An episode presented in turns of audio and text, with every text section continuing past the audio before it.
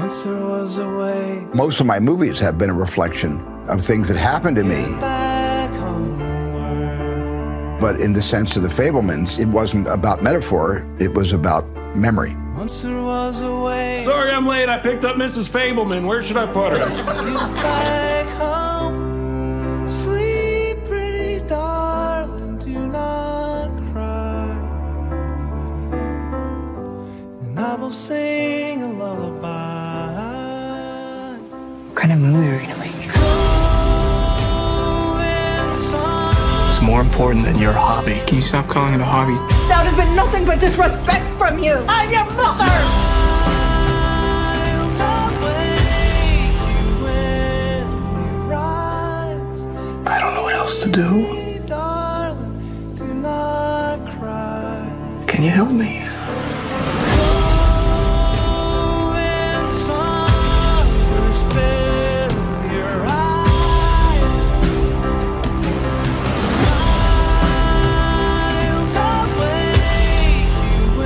I don't want to disappoint you. You do what your heart says you have to, darling. because you don't owe anyone your life. And I will sing a lullaby. Hola a todos y bienvenidos a un nuevo capítulo entre Pollocros. Hola, Valen. Hola Cami, ¿cómo están? Si ven en Em. Spotify me pueden ver mi nuevo pelo. Ay, es verdad, nunca estuviste. ¡Ay, qué es esa alarma! ¿Se escuchó?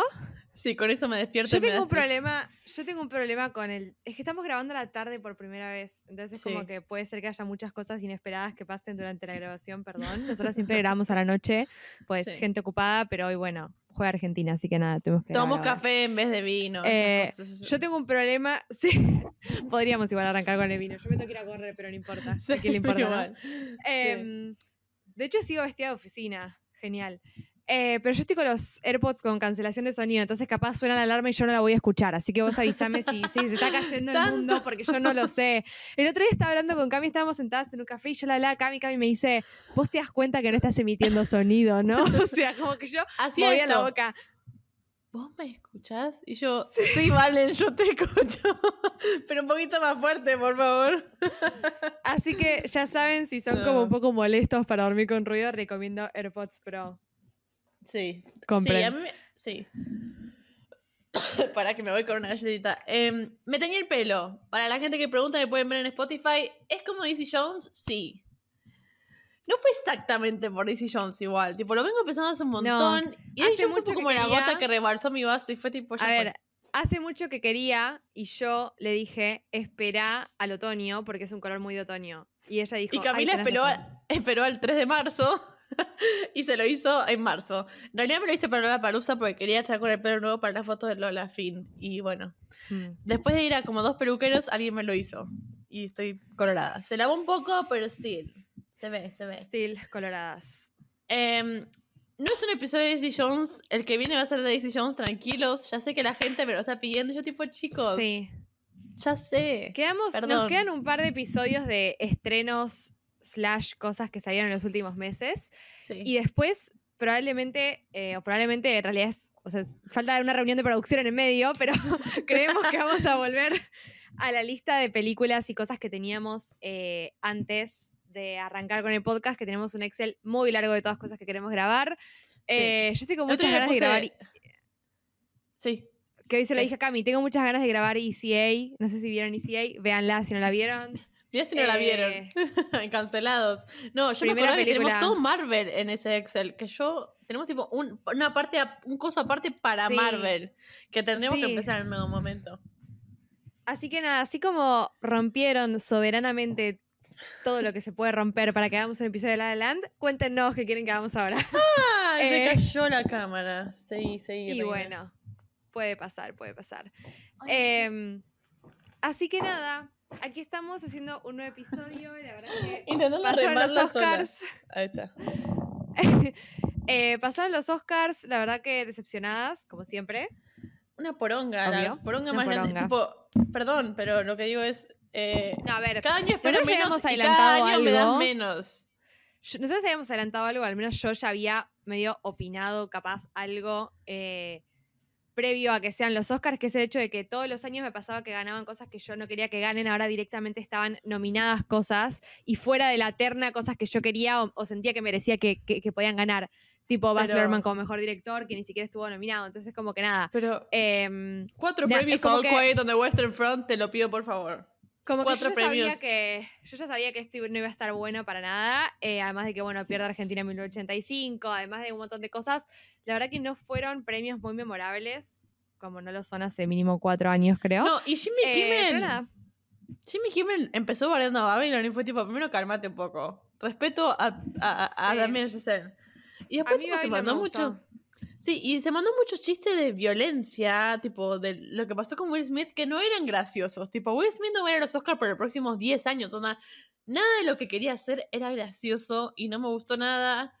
Cuatro premios No. por the Western Front, Además, que es perdón. una poronga. Una poronga, No, perdón, eh, una poronga. Además, perdón, o sea, voy a decir algo también. eh, lo que pasó con Will Smith no es nada comparado a toda la violencia, abusos y machismo que hay en The Academy. Así que no sé qué tanto se la agarran contra eso cuando son todos una banda de pedófilos. Pero bueno, seguimos.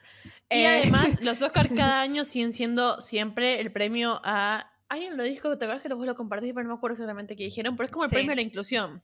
Es el premio de la Es inclusión. tipo- Es, como lavar culpas. es- Es, tipo, ¿sí? la academia lava culpas por medio de los Michelle. Yeoh, después de todo bien con Michelle Yeoh, a mí no me disgustó lo que hizo en Everything Everywhere, pero no me pareció para Best Actress. Pero más allá de eso, cuando tiró ese A mí me- posteo contra Kate Blanchett, ¿cómo vas a tirar un posteo así contra una de tus amigas nominadas? Tipo, sos una forra, No, hermano, no sos nadie en la A mí me industria para hacer eso. a ver, a mí me encantó lo que hizo. Me pareció que es tipo, como que no siento que es un Oscar que esté mal dado, pero por ejemplo me gustó más Margot Robbie en Babylon. O sea, sinceramente, tipo, me pareció mejor lo de ella.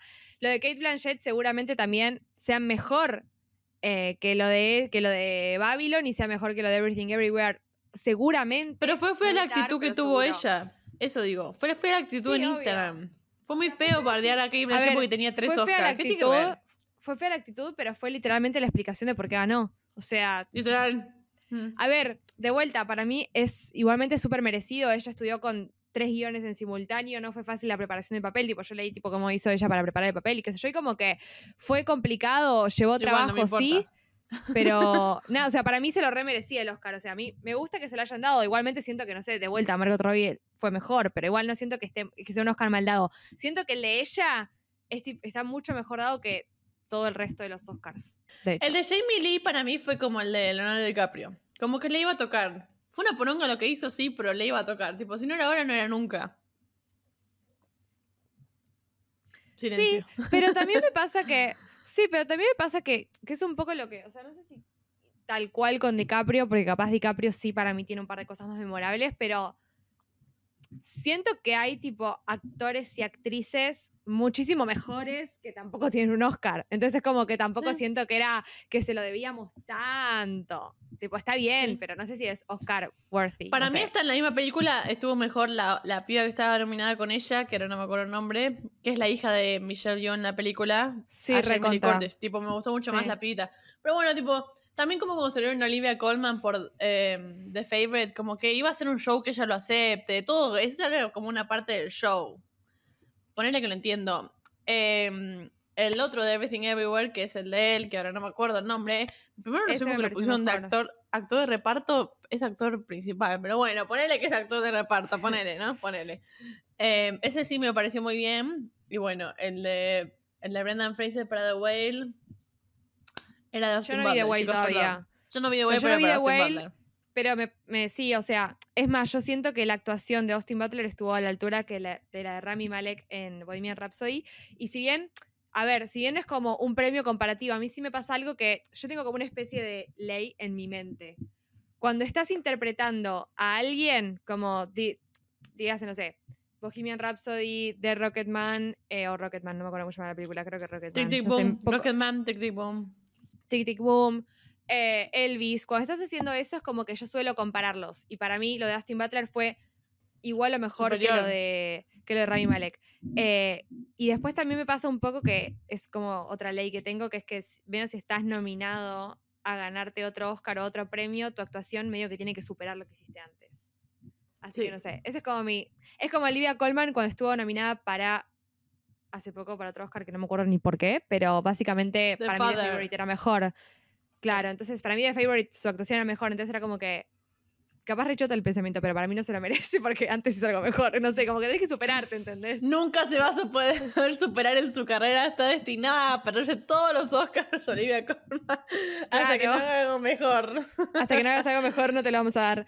Em, No, igual Pero lo peor no, de no todo sé. fue lo de Argentina en 1985. Yo sé que era esperado, pero perdón, perdón. ¿Cómo vas a poner a dos latinos a no decir sé si que era tan esperado igual, porque la verdad que la película. o Pusieron sea, a Antonio Banderas y a Salma Hayek. Son dos que, que querían ver. que gane Argentina cuando hay una latina la película nominada. venía Dale. ganando. La película venía ganando premios. Para mí no sé si era tan, tan, tan esperado. A ver.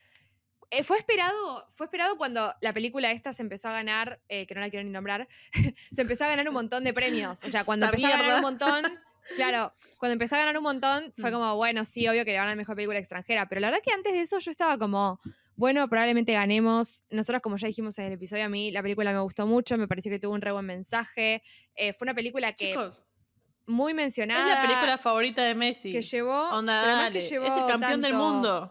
que llevó tanto a, eh, a Darín como a Santiago Mitre a arrancar a conversar un montón de proyectos súper importantes afuera, eh, Sí. con el cine europeo y con el cine norteamericano también. Así que nada, o sea, yo la verdad que me imaginaba que podíamos llegar a ganar, repito, después cuando vi que todos empezaba Y pero pusieron a ganar dos bueno, latinos. Nos hicieron el re amague, pusieron a dos latinos. Ponía a dos cualquiera hasta dar ese premio. ¿Por qué Antonio Banderas y Hayek juntos, además? Pero bueno, ya es, Dale, ya es como forro. sabido que los Oscars básicamente le van a dar todo a cualquier película bélica, es como, ya está, listo. Sí, pero a Dunkirk no le dieron nada. Em, sí, pero A no es lo mismo. La nominaron nada más. No es lo mismo. Yo no sé, es lo pero mismo. bueno. Y a mi, No es lo mismo, porque tiene que ser una, tiene que ser la película, tiene que ser la película de guerra más aburrida que viste en tu vida para que gane. O sea, no, no- No, porque que fui a ver simplemente- 1917 al cine. Me mareó esa película, me acuerdo. Que quedé tipo, ay, estoy Eh. como mareada y con ganas de vomitar. Está muy mal hecha. Y después nada, para mí los grandes ignorados, Matt Reeves con Batman, súper. La verdad que a mí la película a nivel producción me encantó, me pareció una tremenda película, sonido, iluminación, cinematografía, todo. todo Sí, todo, pero todo. bueno, Batman como que se Babylon- olvidada. Es Babylon me, también siento que está bastante Babylon. Horrible lo que hicieron, boluda. Sí. Y después tampoco me gustó que ignoraran tanto Don't Worry Darling, que a mí me re gustó, pero bueno, Sí. eso ya como que de entrada. Y mm, no. Mm, no sé qué más. Y a nominaciones también olvidaron mucho. Tipo, no le dieron el premio a mejor vestuario a, a Elvis. Que lo dieron a Wakanda Forever, bueno, pero. ma- maquillaje, Sí, algo. ese yo, ese yo siento que estaba bastante peleado igual. O sea, ese primer año que yo amé el vestuario de Elvis, yo, yo se lo hubiese dado a Elvis particularmente, pero yo siento que entre Wakanda Forever, Elvis y The Whale, simplemente por las imágenes que vi, para mí maquillaje y vestuario eran de los premios más peleados este año. O sea, no sé, yo al menos siento que fue una de las ternas en las que más Puede se ser. competía. Pero de vuelta, yo se lo hubiese dado a Elvis eh, al menos vestuario. Em, Sí. no sé. Pero bueno, No, después igual no de, lo, sé. de lo demás, no sé, qué sé yo. No, yo, yo igual lo esperaba, o sea, no, no me sorprendió nada porque yo ya sé que es como que, bueno, va a ser el premio a. Hubo un momento cuando consuelo para que dije. no nos cancelen. Hubo un momento que le dije, tipo, chao, le van a dar mejor película All Quiet on the Western Front. Y va a ser, tipo, un montón. Porque estaba ganando uno atrás de otro, boludo. Le dieron un montón. Mejor sonido le dieron. Sí. Eh, Para igual para mí mí- hubiese sido la reivindicación del cine si le daban, tipo, mejor película Top Gun. hubiese sido muy bueno. Porque además es la mejor, perdón, pero es la mejor película del año. Em, y bueno, para mí otro olvidado también fue el señor Spielberg, que. Nada, o sea. No sé, fue muy feo. ¿Cómo lo vas a tener Spielberg y no vas a dar mejor director? Fue muy feo, a Sí, ver. lo que digo lo es, que hablamos. si le vas a dar, si le vas a dar guion y todo, casi todos los actores y no sé qué más, a Everything Everywhere le puedes dar director a Spielberg. Tipo, realmente es por la trayectoria. Si le vas a dar a Jamie Lee Curtis por la trayectoria, mejor actriz de reparto y dáselo a, a Spielberg, boludo. A ver, yo creo que acá pasan dos cosas. O sea, en primer lugar, para mí, eh, Spielberg es odiado por cinéfilos pretenciosos por su carrera. Y ustedes dirán, ay, pero es de las personas más conocidas. Sí, obviamente es de los directores más conocidos y todo lo que vos quieras, pero no deja de ser una persona que hizo películas populares como Indiana Jones, como E.T., como Pero no cualquiera puede hacer esas películas. Ready Player One. O sea, no, obvio que no. A ver, yo soy defensora Back de películas. Pero a ver, yo soy defensora de esas películas. A mí esas películas me encantan. A mí esas películas me llevaron al cine. Yo, de hecho, yo me reemocioné mirando The Fablemans. ¿Por qué? Porque medio me retrotrajo también a por qué a mí me gusta el cine y tipo todas las películas que yo vi. Y es más, yo les digo, tipo, me di cuenta que soy la primera fanática de Spielberg porque tengo eh, un ET tamaño real, el látigo de Indiana Jones, el sombrero de Indiana Jones, yo fui y me compré todo. Yo tengo todo, chicos, tipo, el- mi casa es La un set de fan. producción de Spielberg. Em, Es que para mí, que además, nada. a veces te puedes mandar un éxito de esos, pero mandarse varios éxitos así no es tan fácil. No, tiene una carrera, a ver, tiene una carrera de coleccionar éxitos, pero ¿qué pasa? Esos éxitos, no sé si son los éxitos favoritos de la academia, entonces capaz lo ignoraron un poco por eso. Capaz si alguien como, no sé, quién nombrar, pero alguien tipo Tarantino, Scorsese, hacía una película parecida a esta, él se lo daban o lo nominaban un poco más. Para mí fue algo medio de pretencioso. Pero bueno, a mí The Fablemans me encantó y para mí también competía mejor película. O sea, yo creo que mi podio era tipo Elvis. em, Elvis yo sabía que iba a perder cuando no le dieron mejor director, perdón. sí, Tipo, estaba Elvis cantado. sabía- Elvis se sabía que iba a perder. Period. Me duele. Y me duele que hay mucha gente que de repente sale a decir que no le gustó, que cuando la vieron en julio la amaba. Es tipo, che, pero ustedes la amaban, ¿por qué no la salen a bardear la concha de su vieja? Es una buena película. la cara. bueno, siguiente comentario. Es que, o sea, si vos entras a leer la review de una película y la review es tipo paga, probablemente después se olviden porque no era su opinión original, sino es que lo que les pagaron para decir. O sea, los obligaron a sí. decir eso mediante plata. Así que nada, básicamente seguimos, Por si no ¿no? Sabían bueno, que es una review creo- paga. creo que se entendió. O sea, si te pagaron para decir que opinas tal cosa de una película, probablemente a los meses digas que no te gustó o digas lo que verdaderamente pensás porque medio te olvidaste el contrato que tenías con la película. Bueno, ya está, ya se entendió, seguimos. Sí, con HBO. Eh, a mí me encantó, a mí me encantó em, Elvis, no sé, qué sé yo. A mí me gusta mucho el cine de Baz. Y esa es otra cosa que a mí me pasó mucho en estos Oscars y siento que nadie tuvo en cuenta. O sea, es como que hay mucha gente que no sabe leer a los directores qué tipo de cine hacen. O sea, Pero igual para mí, Elvis de Bass fue una de las películas más approachable de Bass. Porque Moulin Rouge, por ejemplo, de Baz Mm. Luhrmann, es de las películas que menos le gusta a la gente de Baz Luhrmann. Porque es rara. Vamos a ver, es rara. Es rara Sí. la historia, es rara, es rara, es rara las actuaciones, es raro cómo está filmada, cómo está editada, es rara. Pero Elvis para mí era re approachable, porque además cuando te cuentan la historia de un grande como Elvis, es como que llevó mucha gente al cine. ¿Te acuerdas que yo, yo fui con yo, mi hermana, que de hecho fuimos al cine, con mi hermanita que quería saber la vida de Elvis, la contamos a mi abuela y mi abuela acordándose de todo lo que... Tipo, es como una película para mí re approachable Sí. de las de Bass. Ya sé que el cine de Bass es distinto. Bueno, el Great Gatsby capaz no es tan approachable, o Moulin Rouge, o la que sea. Pero eh, para mí Elvis es de las que más...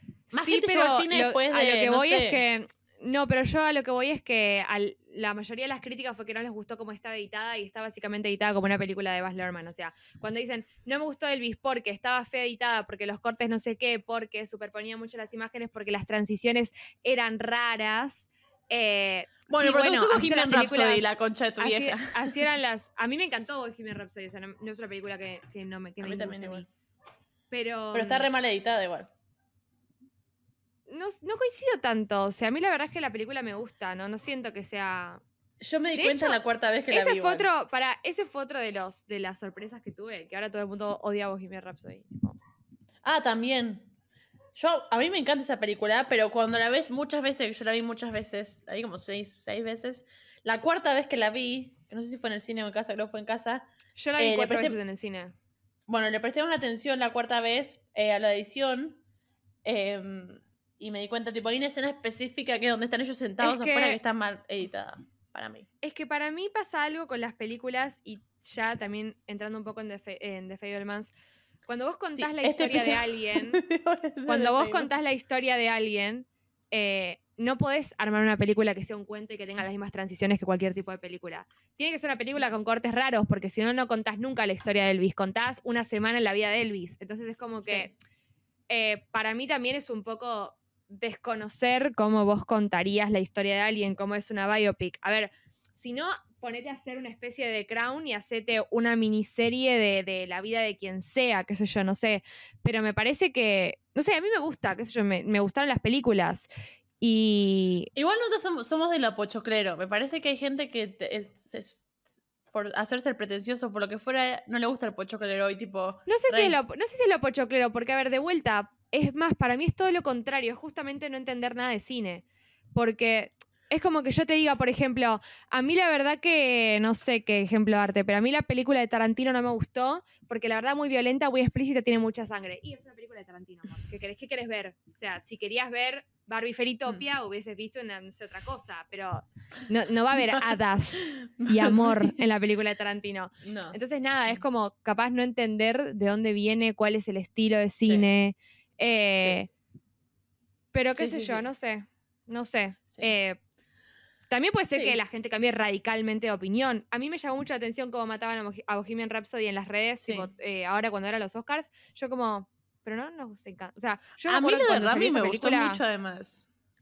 A mí me pareció sublime, o sea, me, me gustó Tipo, mucho. hizo muy bien. Hay mucha gente que lo salió a bardear y fue tipo, bueno. Pero a ver, también de vuelta pasa lo mismo. Hay gente que le gusta, que le gustan actores eh, como Paul Mescal en, en todas sus series, películas y lo que sea. Tipo, más como Silencio un en la white boy. Hay, sí, pero posta, hay gente que le gusta más el common white boy o la actuación así como más sufrida y más tipo indie. Y capaz yo soy más del Christian Bale, el Johnny Depp, el Rami Malek. O sea, yo soy tipo, lo damos todo. El Austin Butler que no para de hablar como Elvis, tipo, a terapia, por favor. Eh, a mí me gustan más esas actuaciones. A mí, Cuando lo dan todo, sí. Sí, Cuando lo dan sí. todo, o sea, es mi estilo. A mí, me gusta, a mí me gusta mucho el Joker de Joaquín Phoenix. Y tipo, me encantó él. Paul Dano, por Dios. O sea, Paul Dano en The Fablemans, Paul Dano en Batman. Hola, Dios, te amo. Eh, no sé. Paul Dano en Batman. ¿Cuál era? ¡Ah! ¡No! Camila, Camila, eh, la saturación de sonido de los AirPods la está Perdón. superando. La Perdón. está superando. ¿No sabía que sabías? es la misma persona, no, no lo conecté, porque para mí el de Batman es un pibito, no es, no es el padre de Steven Spielberg. Es que Paul Dano es un pibito.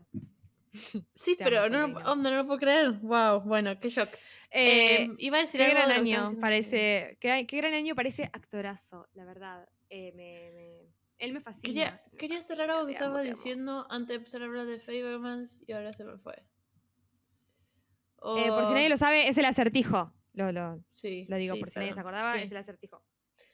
Eh, no, no, no, porque además lo que pasa en Batman, que me parece increíble, que- tipo, me parece increíble de lo malo, que, que no le hayan dado maquillaje, ese fue lo que me sorprendió. Cuando hicieron que, ¿cómo se llama el que a vos te gusta? El que era el pingüino. Colin Sí, Farrell, Colin el Farrell. pingüino. No, son dos personas distintas, onda, no hay chance que esas dos personas sean la misma gente, la misma persona y eso es maquillaje. Ah, bueno, maquillaje para Batman también. O sea. Es que todos se quedaron con los ojos negros de Robert Pattinson y el maquillaje de Batman iba más allá de Pattinson, tipo, todo bien. No, es que el Also- maquillaje va más allá, el maquillaje va más allá de lo que nosotros entendemos como maquillaje. Maquillaje también es que le hayan pegado una piña y la piña parezca real, maquillaje es una herida abierta, maquillaje es sangre, o sea, hay un montón de cosas. El maquillaje es cuando vos ves pelo sucio, pelo mojado, o sea, todo eso forma parte de, la producción. Entonces es como que, ¿qué tan creíble te resultó eso? A ver, lo de Coso, lo de... mm, The Whale es impresionante y cómo hicieron el cuerpo, todo, sí, obvio. Pero bueno, no sé, qué sé Mm. yo. Es lo que te digo, era de las ternas más peleadas, es la de las ternas que te acepto que, que vestuario y maquillaje se hayan matado entre todos. Eh, a mí el sonido de Batman me encantó, eso sí, voy a decir, eh, peleadísimo con Top Gun, pero sonido Batman y Top Gun me parecieron superiores. Creo que lo ganó esa película de garcha alemana. All Quiet on the Western Front. Pero bueno, nada. Eh, no, lo que iba a decir antes que hablabas de Paul Mescal, pero para cerrar la idea y empezar a hablar de, de Fireman, que es la película de la que vamos a hablar hoy, em, como que coincido con lo que vos decís, y Paul Mescal básicamente lo que hizo fue, a- todo bien con Paul Mescal, y no tengo ningún problema, solo que hace... ¿O de- no? Generalmente, se- am- generalmente de personajes que no me sopo- no soporto, tipo el nombre people es tipo, puedes comunicar, por favor, te- no te banco. Pero bueno, más allá de eso, eh, él hizo de él. Él hizo de él como si fuese padre, básicamente. Tipo, básicamente, perdón, chicos, hizo de él. Es que Sí, es lo que yo capaz digo la película Mescal, o sea, tiene. sí. Perdón, déjame cerrar así no me olvido. Capaz la película tiene un mensaje más allá, que tiene que ver con detalles como él con el brazo enyesado, él. Pero tiene una escena llorando muy des- desesperadamente, que sí está muy buena la escena, pero no es tipo toda la película él tan bueno. Tipo, él es él de la película, qué sé yo. Eso es lo que me pasa a mí. Y es lo que Mm. digo yo. O sea, hay actores que actúan de ellos. Ojo, No está mal yo vi varias veces, yo vi, va- Pero no, bueno. obvio que no está mal y hay gente que le gusta. Darín actúa de Darín, es un gran actor y siempre actúa de Darín y siempre hace lo mismo. Y a mí me parece un gran actor igual. Sí, pero por eso me gustó más en Argentina en 1985, porque no hizo de Darín. Hizo Claro, esa fue la única vez en la que no hizo de él. Me gustó. Claro. Y me Pero, gustó más, mm, tipo, lo destaqué más a él.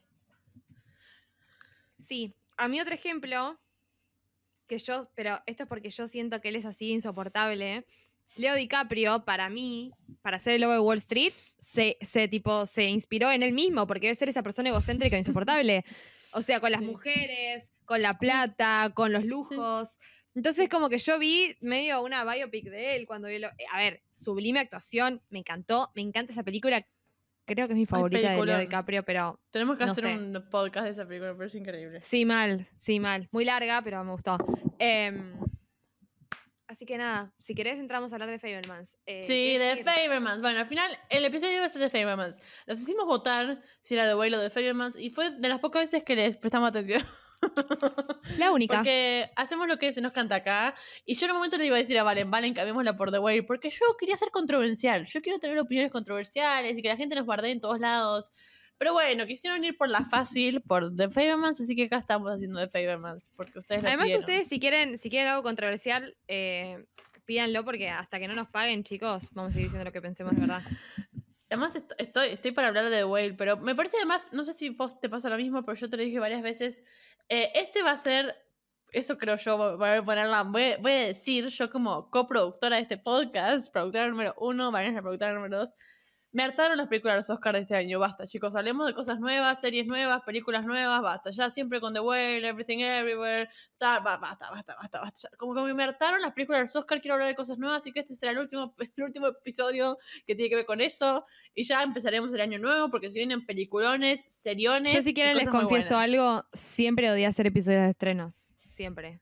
¿Por Se qué? confieso. En vivo. El de Don't Worry Darling fue re divertido. Que disfruté Don't Worry Darling, em, Batman. Blonde. Fue divertido hacer Blonde. Elvis. Fue una tortura ver Blonde. Fue verlo una tortura, pero fue divertido el episodio. Eh, y Elvis. Esas son las tres películas que disfruté hacer eh, estreno. Perdón, chicos, no me gusta hacer estrenos. No sé por qué. Ay, a mí me re gusta. Yo quería hacer el podcast para hacer episodios de estreno. Em, pero, mi problema bueno. no es con estrenos. Mi problema es que Después- me hablamos siempre de la misma saco- película. Después te saco de la galera que hacemos un episodio de, de Gatsby y tipo hablamos de las ventajas de ser invisible, así que vamos mechando con los gustos de cada una. Pero, Claro. nada. No, no me. Sí. Fea más. Estamos como en una. Juega Argentina en dos horas. Y hoy termina Daisy Jones and the Six, chicos. Así que perdónenme si me echo con Daisy Jones. No es a propósito, sino que es lo único en lo que puedo pensar. Pero The Fablemans. The Fablemans básicamente es una película que Spielberg hizo para que de, su vida. Es como una. No es una biopic en sí, pero es tipo. No sé cómo decirlo. No, es como. No es una biopic. Para mí em, es como medio. A ver. Yo, a mí me pasó que yo me emocioné bastante viendo la película. O sea, lagrimé. y Te quería que preguntar la- eso, tipo, ¿en qué partes te montón de- más? Eh, Yo soy re seca para nada. llorar en películas, perdón. Yo soy re Al seca. principio- yo no, chicos, yo tengo luna en cáncer. Em, mi especialidad es llorar, llorar, si podés la concha de tu vieja. Tiene que estar muriendo alguien para que yo llore, como en Elvis al final. Si no, no Pero lloro. eh, al principio, yo ya me di cuenta que iba a llorar con la frase de Movies are dreams that you never forget. Em, a ver, a mí al principio me gusta. el- al principio lloré. Y también, al- también un poco al final, cuando. No sé, como que a mí. A, ver, a mí, ¿qué me pasa con esta película? Yo siento que medio que Spielberg hace una carta de amor al cine, pero que en realidad puede ser fácilmente como medio. O sea, como que cada uno lo puede identificar con lo que a uno le gusta, con lo que a uno lo desconecta. Porque a mí lo que me emociona un poco de la película es no solamente cómo él cuenta que llega al cine y no solamente cómo cuenta que, que le, que le empieza a gustar de alguna manera, sino que él cuenta cómo él agarra eh, todas las situaciones que pasaron en su vida, enfermedades, discriminación, eh, situaciones familiares, di- dinámicas, colegio, bullying, o sea, él agarra todo eso y dice, yo pude resignificar todo esto y hacerlo arte. Tipo, yo pude resignificar Mm. esto en el arte y esto, que fue lo que me hundió muchas veces, pudo salvarlo al mismo tiempo. A mí eso es un poco lo que me emociona de la película. Eh, como que yo siento que una persona que pinta se puede sentir identificada con eso, una persona que dibuja, una persona que diseña, una persona que cose, una persona que entrena, lo que sea. Es como medio como vos agarrás las situaciones de tu vida y las transformás. Entonces yo siento que por un lado la película sí es Spielberg itself, pero también es como fácil de aplicar a la vida de cualquiera de nosotros. Es tipo vos Es como imaginándote cómo- relatable, sí. Sí, porque es medio como vos te escapabas de esas situaciones, cómo te escapas de esas situaciones, o de vuelta, Mm. no sé si escapar, pero cómo las resignificás, cómo las agarrás y decís. em, yo odio mucho la frase todo pasa por algo. Para mí todo no pasa por algo, pero sí podemos hacer algo con todo lo que nos pasa. Esa es mi Eso, frase. muy bien, Entonces yo muy siento bien. que- Esa es la frase. Entonces yo Sí. siento que eso es lo que Spielberg nos viene a mostrar en esta película. O sea, me pasaron un montón de cosas buenas, malas, infancia buena, mala, adolescencia buena, mala. Como cada uno lo interprete, porque tampoco siento que hay mucho juicio de valor en esta película y eso me gustó también. Es la vida de una persona, tipo con los Sí. blancos, negros y grises y los, los altos, bajos y medios. Em, pero como él dijo, bueno, yo con todo esto que tuve en la vida pude hacer esto y pude tipo llevarlo de esta manera. Así que nada, eso es lo que a mí me emocionó de la película y me gustó mucho la película. Sí, re. em, a, mí, lo- a mí lo que más me gusta de la película es eso que decís vos, que es tipo la vida de una persona. Me parece una película re dominguera de un domingo de lluvia para verla Sí. y tipo. Termina y te sentís bien. Termina y te da Es como muy- comfort porque es medio coming es of muy- age. Es muy cine familiar. shampoo que no sé si sigue existiendo en el 13 de los fines de semana. Sí. Me Es- da, es- me es da lo tipo, mismo. Love Sí. Actually, The Fablemans, Nothing Hill. Sí.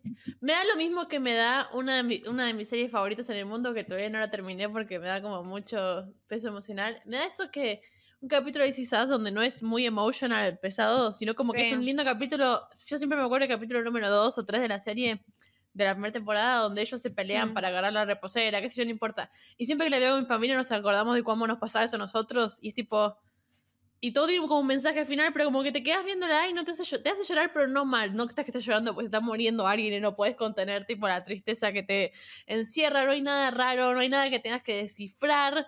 No hay ningún mensaje oculto, no hay ningún multiverso atrás que vos tengas que entender que se juntan. Y... Es como fácil.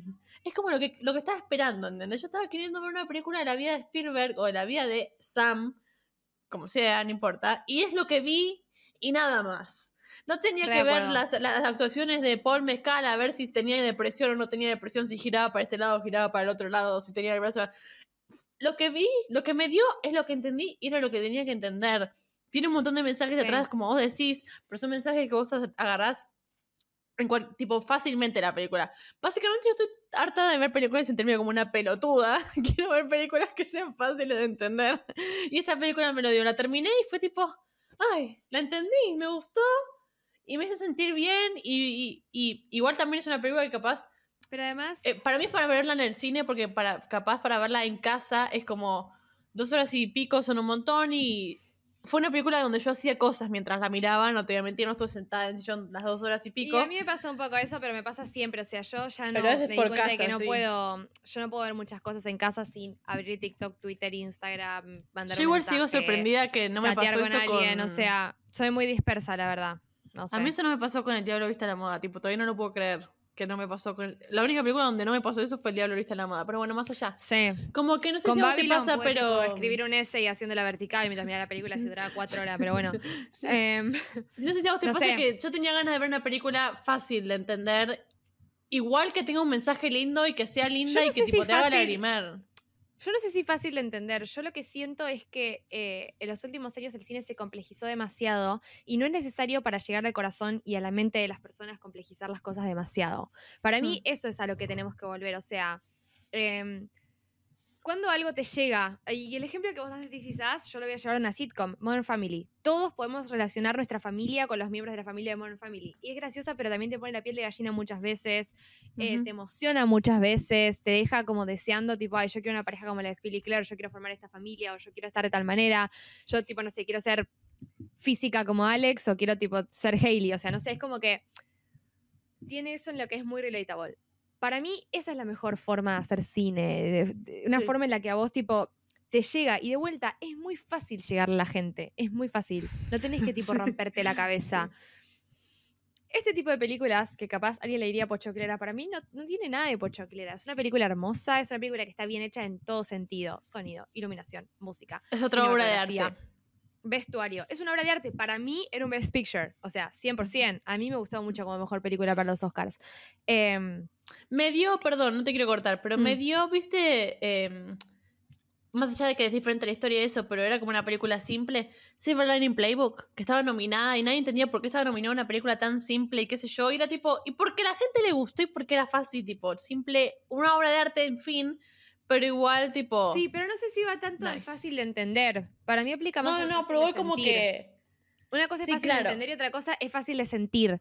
Fácil Claro, que te voy. llegue. Para mí es una Eso, película que eso. te llega. O sea, no es compleja. ¿Qué sé yo? Porque hay películas que también tienen una trama compleja, pero es fácil que vos te sientas identificado. Hay un montón de películas que tienen, a ver, o también tramas falopa que vos decís, me llega igual. ¿Qué sé yo? Vos capaz estás viendo los Juegos del Hambre y si bien vos no vivís en el distrito 10, 13. 12, ni 13, ni 4, ni 1, ni en el Capitolio, vos podés sentir algo entre Katniss y su hermana y podés sentir la relación con tu hermana, vos podés sentir algo con relacionado con tu mamá, vos podés sentir una especie de antagonismo político, o sea, es como Sí. que es una historia compleja, es una historia de ciencia ficción, pero igual te llega. Lo mismo pasa Sí. con Harry Potter y la relación con sus papás, o sea, como que hay un montón de películas que capaz no es tipo el día a día, pero tienen una forma, tienen un guion que te hace que la- a vos las emociones te lleguen y se te transmitan automáticamente, que vos puedas empatizar mucho con los personajes. Y eso, gente, es saber dirigir una película, es saber escribir un guion, es saber Sí. escribir personajes. Y perdón a los fanáticos de After Sun y a los que sintieron que tenía un mensaje que por Dios mío bajaron del cielo y me lo contaron.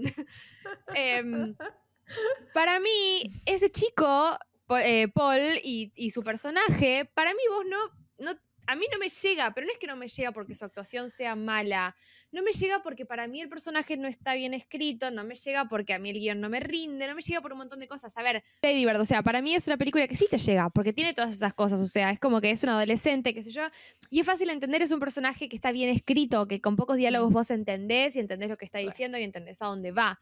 Eso para mí es lo que pasa con The Fablemans y es lo que pasa con This Is Us, con Modern Family, con un montón de, de- de series y de cosas eh, que vos podés describir. Sí. Después, no sé, qué sé yo, es un poco trabajo de los actores, pero 100% trabajo de los directores. Eh, para mí, mejor director era para Spielberg esta vez. Sí. No sé. Sí, y además... y te digo que amo a Baz eh, Luhrmann, ¿eh? Pero... Sí, sí, concuerdo. A mí me cuesta decir que la. Es lo que vos decís, es tipo. Que te llega, no es tipo que te, te identificado o lo que fuera, sino como que es fácil que te llegue. A eso iba yo, que no me salían las palabras y me las diste, gracias. Y además lo que digo es. em, sí, era para Spielberg que además no solo trabajo los actores, sino que si no tenés un guion de, de ese estilo, como que no, no lo haces. Sin bardear a, a After Sun o Everything Everywhere, bardeándolas igual. Em, After Sun, a mí lo que con- concuerdo 100% con lo que decís. Entiendo lo que todo el mundo me dice que quería decir la, directora y la guionista y lo que fuera, pero no me lo veo en la película. Y si alguien me lo tiene que explicar, perdón, pero pierde la gracia. Y Everything Everywhere, que al final como que todo era una lección sobre la hija y su relación con la hija, no me quedó eso de toda la película, me quedó más tipo el quilombo de los multiversos. A veces enroscan, a lo, a lo que yo iba antes, a veces enroscan tanto para dar un mensaje final, que a veces es más fácil hacer una película más, no quiero decir simple, pero sino la vida de una persona día a día. Entonces a eso voy A ver, con te doy compararlo. Te doy otra, Y, otro ejemplo. perdón, última cosa. Para mí se merecía eh, nominación a mejor actor el pibito que hace de Sam, que no sé cómo se llama, que Sí. eh, por mezcal, perdón, ¿no? Pero Obvio, bueno. obvio, pero eso desde ya. O sea, eso estoy de acuerdo. De vuelta, a mí Paul Mezcal no. de- no sé, chicos, perdón. No nos dio es que lo odio. No es que lo odio, perdón. Perdón. Mm, Pero bueno, Estamos no. esperando a ver qué hace next. Come on, boy, give us nothing. Em, pero te pongo otro ejemplo. A mí me pasó un poco con Parasite, que es algo que creo que ya dije, pero yo fui al cine y yo entiendo el mensaje de Parasite de fondo, eso lo entiendo perfecto, y tipo la diferencia de clase y qué sé yo, y no sé qué. Eso lo entiendo bárbaro. Yo estaba en el cine y nadie entendía si tenía que reírse, llorar, vomitar, horrorizarse, eh, ponerse incómodo. A mí fue una situación que me. Como que la película me puso incómoda, pero no por lo. por tipo. lo por el mensaje que me tenía que dar la película, sino porque era tan raro todo. O sea, como ¿Cómo que lo todos da? entendíamos. Sí, ¿cómo da el mensaje? Todos entendíamos, a ver, todos entendíamos el mensaje de fondo de la película. Todo, porque Sí. lo entendés y además la trama y tampoco es una cosa que es un chino. O sea, no, lo entendés bastante bien la- la- de qué se trata la película. Pero bueno, Sí. más allá de eso, sentí que el guion, la construcción de los personajes, como que no me estaba llevando a nada. O sea, a mí, la verdad que no. Tipo, un montón de escenas en las que no entendía nada, que de vuelta, la mitad de la sala se reía, la mitad de la sala lloraba. Cosa que me pasó completamente distinta con el Joker de Todd, de Todd Phillips. Para mí, Todd Phillips da un mensaje que cae así, que es salud mental. Hablemos de salud mental y cómo la sociedad trata a las personas enfermas. O sea, vos no saliste ahí viendo al villano de Batman, vos saliste de ahí viendo cómo una persona fue marginada. Empatizando sociedad. con el Joker saliste, que no te lo hubieses Sí, imaginado nunca o antes sea- viendo otro, otro Joker en otra película. Por eso vos salís de ahí desde el primer minuto de la película hasta el último empatizando con esa persona. Entonces eso de vuelta se logra con construcción de personaje y con guion. Eso le falta mucho a las películas. Y de vuelta, no hace falta que la película sea una filmación de lo que hace una familia en su casa o no hace falta que la película sea un The Fablemans. Lo sentís con películas como Los Juegos del Hambre y lo sentís con películas como Harry Potter. O sea, Chemistry Read, de vuelta, hace pruebas de Ah, cámaras con los re. actores. O sea, hay actores que no te dan nada, hay actores que no se vinculan en cámara, que no, no, no sé, no entiendo. A mí esta familia me lo da todo y también me lo Todo. dan, me lo dan, a mí me lo da, me encanta cómo tratan el tema de la madre y Benny, que es Seth Rogen, Mm. sin nada, sin solo miradas, solo miradas Sí, te solo cuentan lo que está pasando. Recontra, y, lo pareció- entendés perfecto. Y me pareció tipo refreshing, algo tan simple como que la gente se mire y vos entiendes qué es lo que está que entiendas qué es lo que está pasando. Yo- Fue tipo gracias, hermano, gracias. Yo después de este año quiero tener una cena con mis chicos. Y mis chicos son Barry Keoghan, Colin Farrell, Paul Dano y Spielberg. Yo y los chicos. Ellos son mis Soy mi chicos de este año. Sí. Paul Dano, boludo, Sí. no puedo creer que fue el de Batman y que después hizo este papel. Paul Dano me dio todas las vibes de padre. Michelle Williams haciendo de madre. eh, desde el primer minuto donde lo ayuda a él a, a que el tren A se ver, estalle y Michelle el Williams tren. ¿Cómo no se ganó Al el Oscar? último. Cuando él, cuando, no sé, pero cuando él- cuando se sienten afuera, como en el campo, cuando se están yendo a Los Ángeles, y él ella le dice, tipo, yo no voy a, no voy a arruinar la vida de todos por algo que yo quiero, o algo así. Em, yo me quedé tipo, la, la puta ma- tipo, la puta madre, ¿entendés? Tipo, no puede ser lo que hizo esta mujer. Y mm, Sí. sí, o darle una nominación, pero para mí también era, tipo, nadie nunca la puso en ninguna de las opciones para ganar el Oscar a ella o a Paul Dano y al pibito No. que hace de Sam. Y me parece una falta de respeto total a los tres. Perdón. Sí, sí. Hasta Seth Rogen me gusta en esta película, que Seth Rogen no hace nada similar a esto. Em, y se sentó tipo, hi- hizo un papel así, de vuelta, con miradas nada más con Michelle Williams y... Y vos no- más vos como que no entendés si es que pasó algo o no pasó nada, o solo están enamorados, o qué pasó. Tipo, no sabés.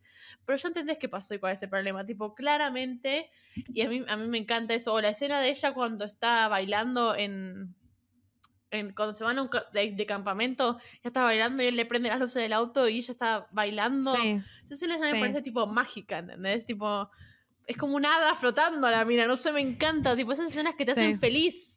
Eso me pasa, me Sí. hizo feliz esta película.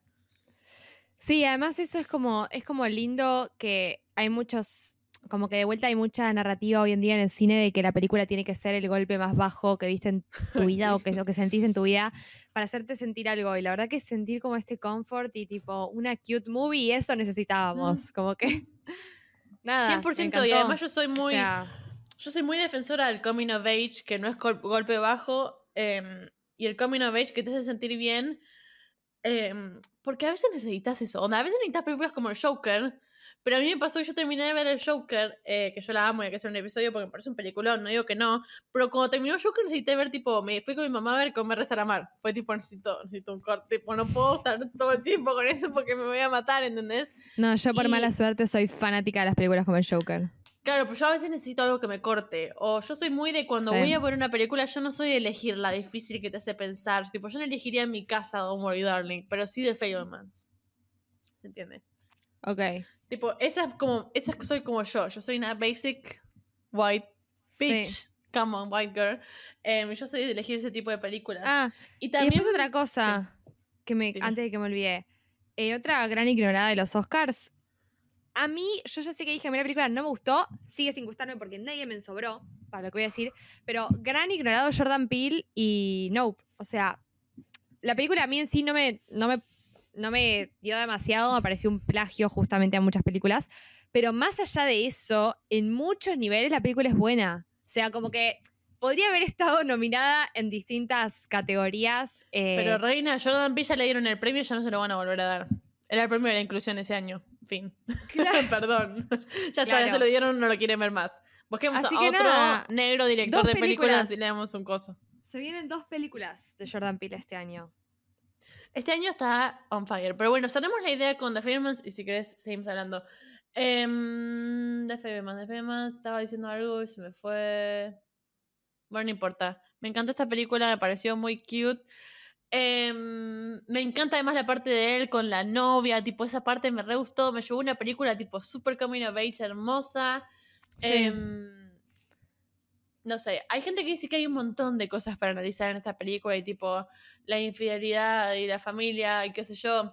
Yo hay una cosa que destaco mucho de esta película y capaz es algo que yo busco en todos lados porque lo tengo muy presente en mi vida y capaz es por eso que tipo me gustan series como Sauce. Pero el valor de la familia es algo que no se muestra tanto en películas hoy en día.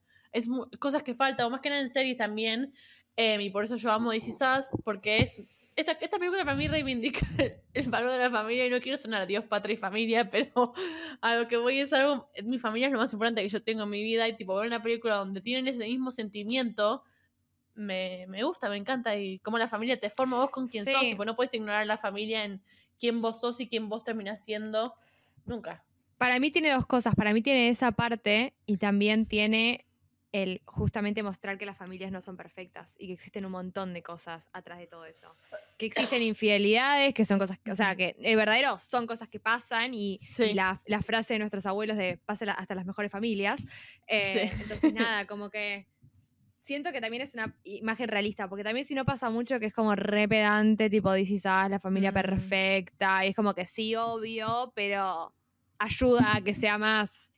Humano. esto. Es que This Is Us a mí me gusta porque no es la familia perfecta. Tipo, hay una escena muy famosa donde cuando ellos se pelean porque ella está viendo lo que él quiere y él le da celos y tipo, bueno, no importa, otro episodio es, pero no, pero para mí eso es lo que me gusta también de cuando muestran la familia, que muestran en las familias reales, porque si muestran la familia de cuatro personas, todos rubios, todos ojos celestes, perfectos, no se pelean ninguno con ninguno y tipo, guau. Pero a mí además me gusta mucho, eh, nada, igual yo destaco más en esta película lo que es Paul Dano y Michelle Williams como madre y padre. Para mí son espléndidos los dos en todo sentido. Tipo, no tengo una crítica para hacer a ninguno de los dos. No puedo creer que Paul Dano se el acertijo en Batman. ¿verdad? Tipo, sigo en shock todavía, no lo puedo creer. No lo puedo creer.